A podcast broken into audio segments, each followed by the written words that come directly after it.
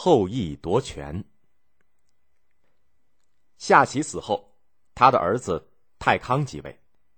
太康是个非常昏庸的国君，激起了黄河下游的彝族部落的首领后羿的不满。后羿是个著名的神箭手，有个神话说，原来天上有十个太阳，每天都有一个在空中值班，一年四季都是这样。后来他们约好一起出来玩，这下可好。大地就像是被烤焦了似的，泥土裂开了，庄稼枯死了，连江河湖泊都逐渐的在干涸。鱼虾面临着灭顶之灾。人们忍饥挨饿，叫苦连天，实在没法过日子，纷纷来找后羿想办法。后羿说：“要过正常的生活，天上只能有一个太阳，还有九个太阳必须消灭。”大家苦着脸说：“太阳又不听我们使唤，他们要怎么做就怎么做，有什么办法呢？”后羿坚定的回答说：“既然他们对我们造成了严重的危害，就干脆把他们消灭算了。”他自信的点弓搭箭，嗖的一下，一支箭直飞空中，把一个太阳射了下来。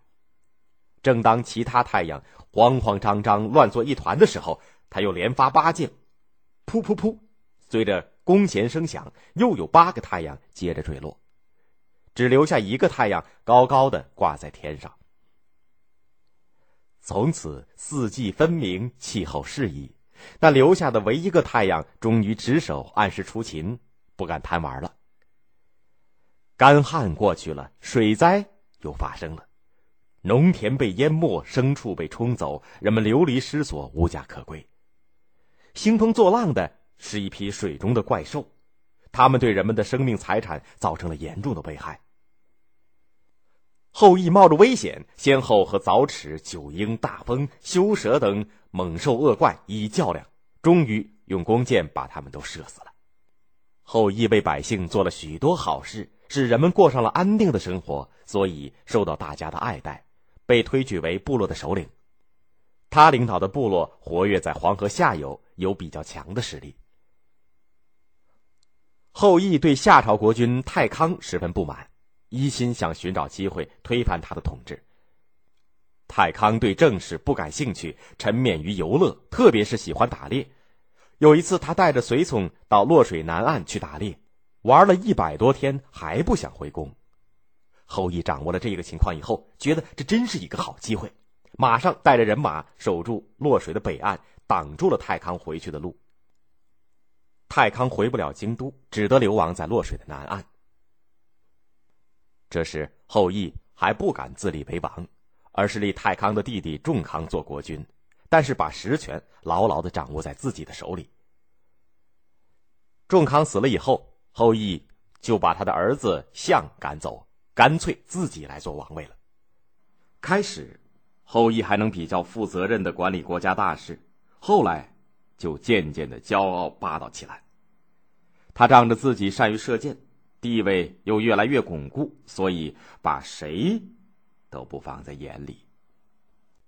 后羿身边有一个亲信，名字叫做韩卓。这个人能说会道，因为会拍马屁而得到后羿的宠信。他善于察言观色，见风使舵。见到后羿也和太康一样喜欢打猎，就投其所好。对后羿说：“大王是个天下闻名、百发百中的神箭手，应该经常出去打猎，让百姓开开眼界，知道箭该怎么射，猎该怎么打。”后羿被他捧得飘飘然，就干脆把正事都交给韩卓来处理，自己则热衷于射箭、打猎、吃喝玩乐。韩卓不仅是个马屁鬼，而且是个野心家，他瞒着后羿，网罗死党，扩充势力。有一次，趁后羿打猎回来时极度疲劳，派手下把后羿杀害了。韩卓从后羿手中夺取了王位，心里却并不踏实，因为仲康的儿子象还活着，他可是夏朝国君正宗的后裔啊。于是韩卓就派人去追杀象，最后终于把他给杀害了。这个时候，象的妻子已经怀孕。他逃到娘家有仍氏的部落，生下一个儿子，名字叫少康。韩卓听说以后，又派人前去追杀。他带着少康东躲西藏，过着十分艰难的生活。少康在艰苦的环境当中长大，锻炼的十分坚强能干。后来他招兵买马，在忠于夏朝的大臣和部落的支持下，终于打败了韩卓，把王位夺了回来。这段历史，人们称之为少康中兴。